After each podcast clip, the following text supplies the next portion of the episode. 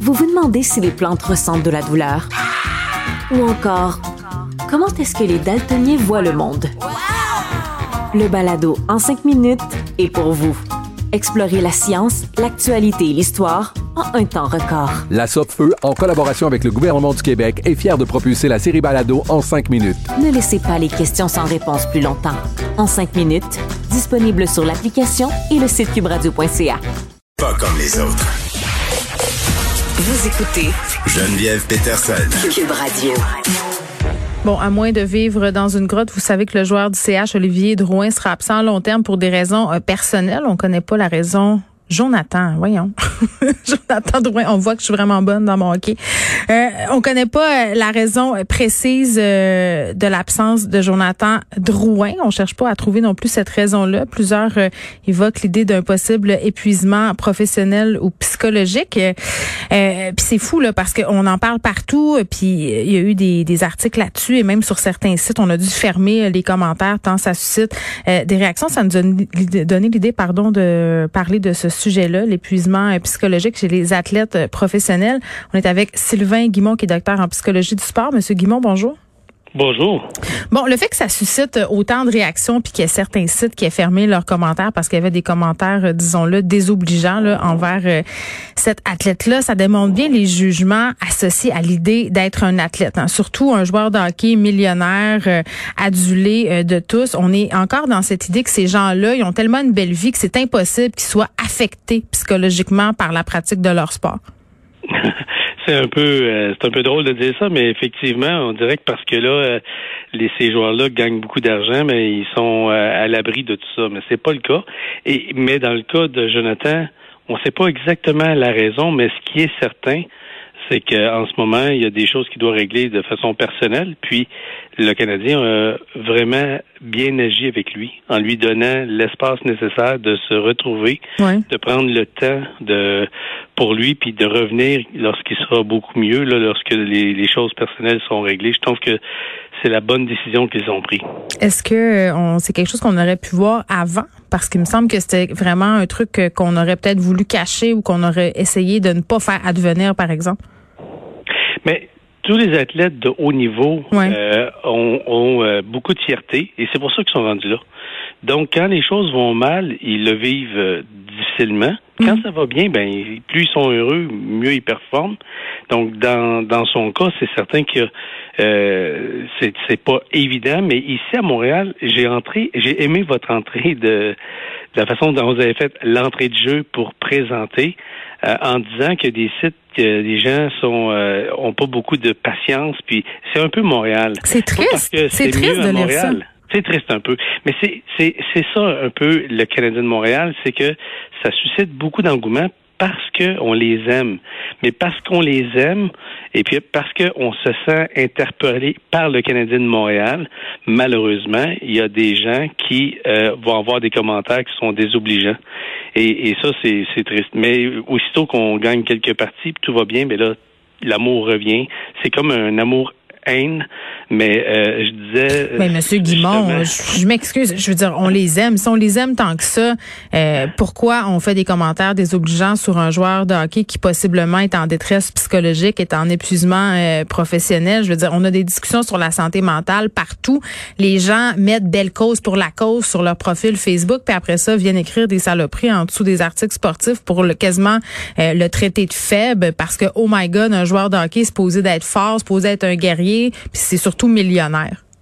C'est ça, c'est que on dirait que les gens se permettent plein de choses parce que c'est le Canadien de Montréal, parce que les joueurs gagnent beaucoup d'argent. C'est comme s'ils nous appartiennent. exactement. Et, ça, c'est triste euh, parce que on essaye de faire en sorte que les jeunes hommes euh, c'est plutôt les jeunes, les, les, jeunes garçons les hommes qui ont besoin de parler de leurs émotions. Mais si on croit qu'on est pour être jugé, comment on peut en parler? Donc, il y a encore beaucoup de travail à faire pour mhm. justement permettre cette liberté-là de parler de santé physique autant que de santé mentale, de façon à ce qu'on n'ait plus de, de préjugés par rapport à la santé mentale. Et, ça, c'est tellement, mais tellement important. Puis je suis content qu'aujourd'hui, on ait cette tribune-là pour le dire haut et fort, de dire qu'on a besoin d'être dans, dans un mode de respect par rapport à ça. Sinon, mhm les gens vont euh, vont pas en parler, puis c'est là qu'on va retrouver des problèmes. Vous savez qu'il y a plus de femmes qui ont un diagnostic de dépression ou de euh, ou d'épuisement professionnel, et pourtant il y a beaucoup plus d'hommes que de femmes qui vont s'enlever la vie. Donc il y a euh, quelque chose d'important à comprendre que la seule façon de s'en sortir, c'est d'en parler, mais à qui je vais en parler si j'ai peur d'être jugé?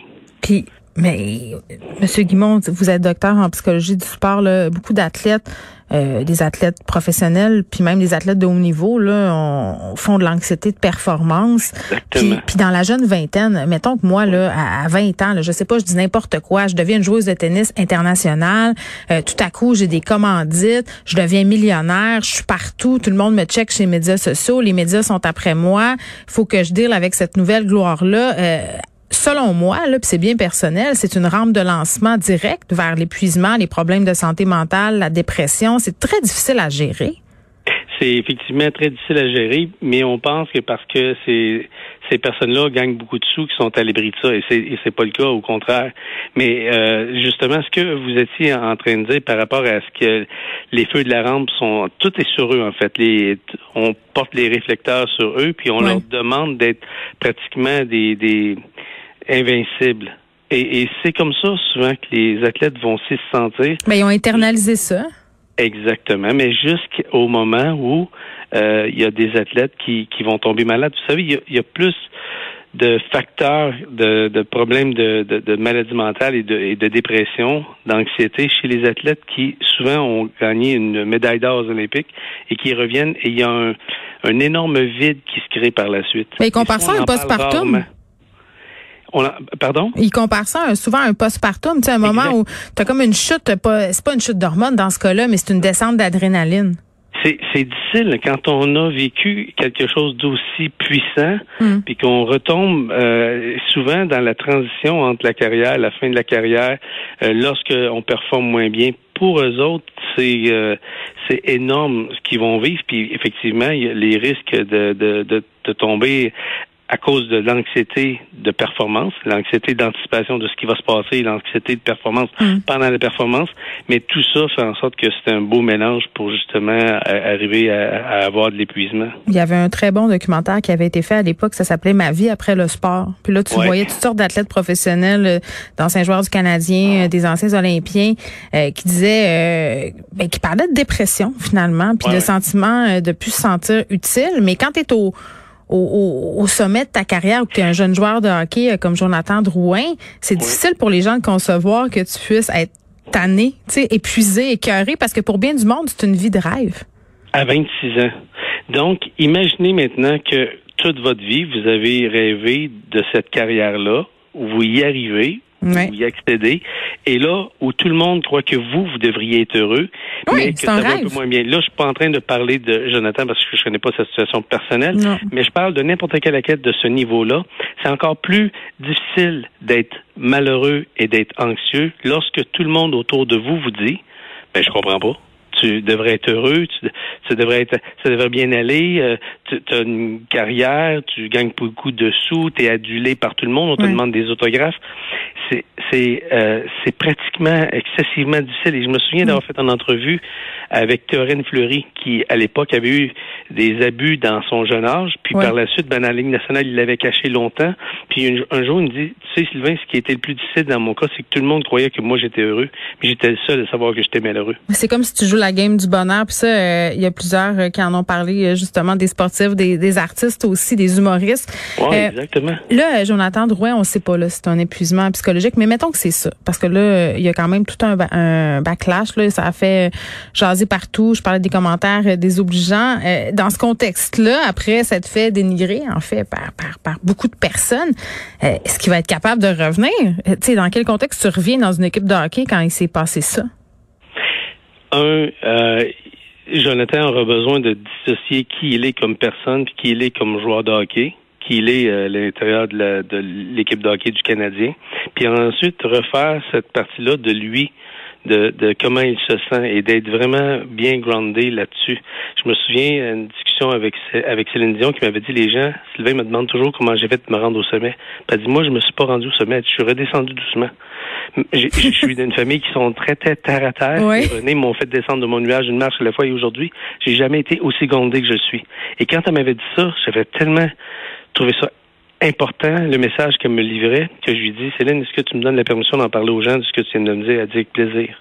Et, et ça, c'est la partie la plus importante parce que malheureusement, les gens qui atteignent son sommet comme elle, il y en a trop qui finissent par euh, mourir d'une overdose quelque part. Pourquoi? Parce qu'il se crée un vide intérieur énorme, qui est un vide d'un manque d'identité personnelle. Donc, ils ont une identité qui est publique, mais personnellement, ils ne savent plus qui ils sont. Et cette souffrance-là, de ce vide-là, est tellement, mais tellement souffrant qu'ils vont remplir ce, ce vide-là par des substances. Puis un jour, malheureusement, ils vont être emportés par cette substance-là.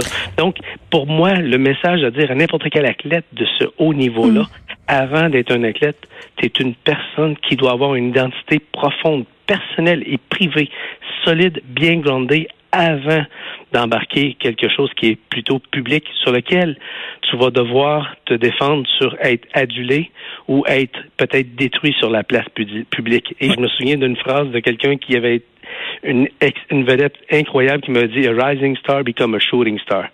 Une, une étoile montante devient une étoile qu'on peut tirer. Et malheureusement, c'est un peu la, vie de ces gens-là qui ont une vie publique, qu'on croit qu'ils ont une belle vie, que c'est beau, mais il y a euh, tout un envers du décor de ça. Et il faut les respecter, il faut euh, se placer dans leur place. Puis pour tous ceux qui ont déjà vécu de l'anxiété, euh, de la dépression, on sait que c'est souffrant. Donc, ça demande de d'être capable de d'avoir de l'empathie et, et d'être indulgent envers ces gens-là. C'est vraiment, vraiment important. Sylvain Guimont, merci, qui est docteur en psychologie du sport. Je fais un peu de pouce euh, sur ce que M. Guimont a dit par rapport au fait de développer une identité personnelle quand tu es une vedette adulée comme le sont euh, les joueurs de hockey. Ça doit vraiment pas être facile avec les médias sociaux, les blogs qui te suivent, euh, les gens qui sont toujours en train de critiquer tes moindres faits et gestes. À un moment donné, tout ça doit se mélanger dans le gros, dans la grosse marmite de la célébrité. Là. Euh, Puis ça doit vraiment, vraiment, vraiment pas être évident de savoir quitter là-dedans parce que, tu sais, pour un joueur de hockey, ça définit tout ton identité. Là, c'est ça que tu fais depuis que tu es tout petit, depuis que tu as 5 6 ans euh, que tu joues au hockey puis que ton rêve c'est de faire la ligue nationale. Euh, c'est la même chose pour plusieurs artistes, des acteurs, euh, des comédiens puis tu sais euh, docteur euh, pas docteur mais monsieur Guimond ce qui nous ce nous disait par rapport à l'identité, il y a plein d'artistes qui en ont parlé très très très souvent là, de dire on est tout seul au sommet, moi je sais plus qui je suis. Bon, mais c'est très très très préoccupant cette histoire-là, c'est très touchant aussi puis en- moi je- j'espérais puis j'étais un peu déçue de voir la réaction de la plupart euh, de beaucoup de personnes en fait par rapport à Jonathan Drouin. Je pensais que ça serait euh, une espèce de, de wake-up call pour les gens de voir que bon, euh, on peut être en épuisement, on peut être un joueur de hockey puis être à bout puis s'en aller. C'est vrai que c'est un bon, euh, bonne façon du CH de faire, là, de lui d'accorder du temps pour qu'il puisse se remettre. Et ce qui récolte, ce sont des commentaires désobligeants. C'est belle cause pour la cause. Là, faudrait commencer à l'appliquer dans notre vie.